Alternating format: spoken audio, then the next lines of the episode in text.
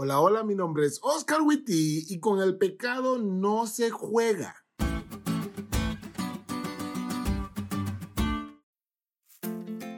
Seguramente has escuchado más de una historia de yugo desigual, es decir, un chico o una chica que tuvo una relación con alguien que no pertenece a su misma fe.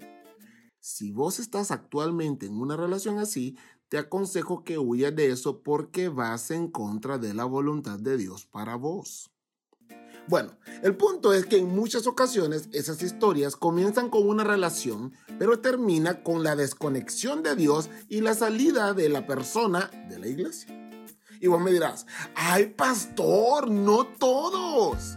Y yo te diré, yo no dije todos, ¿eh? ¿Por qué estás alegando? ¿Tenés algo que contarnos? Mira, todos los que hemos cometido el error de tener una relación en yugo desigual o que hemos visto a nuestros amigos cometer ese error, no me dejarán mentir. Y aunque algunos bárbaros pudieran argumentar, no todos se salen de la iglesia, es más, muchos se quedan, yo les diré que minimizar el hecho de que haya chavos que se queden, pero se queden desconectados de Dios, es gravísimo.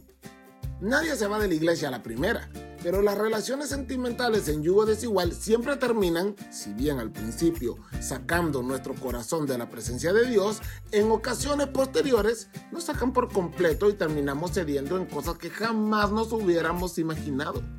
Porque así funciona. Lo que afecta a una parte de nuestra vida afecta a la otra. Pregúntale al pueblo de Israel. En el libro de Números, exactamente en el capítulo 25, se nos cuenta la historia del pueblo de Israel cometiendo el grave error de unirse en yugo desigual con las moabitas. Y aunque al principio los hijos de Israel simplemente comenzaron con una relación, eventualmente terminaron adorando a otro Dios. Como ya lo he dicho en otras ocasiones y hoy nos lo recuerda la lección, jugar con el pecado es muy peligroso. Desobedecer la voluntad de Dios para nuestra vida es un error que terminamos pagando con creces.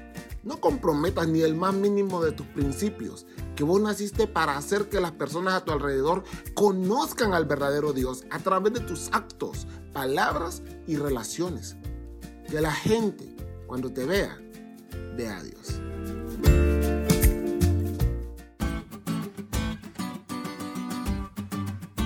¿Te diste cuenta de lo cool que estuvo la lección? No te olvides de estudiarla y compartir este podcast con todos tus amigos. Es todo por hoy, pero mañana tendremos otra oportunidad de estudiar juntos.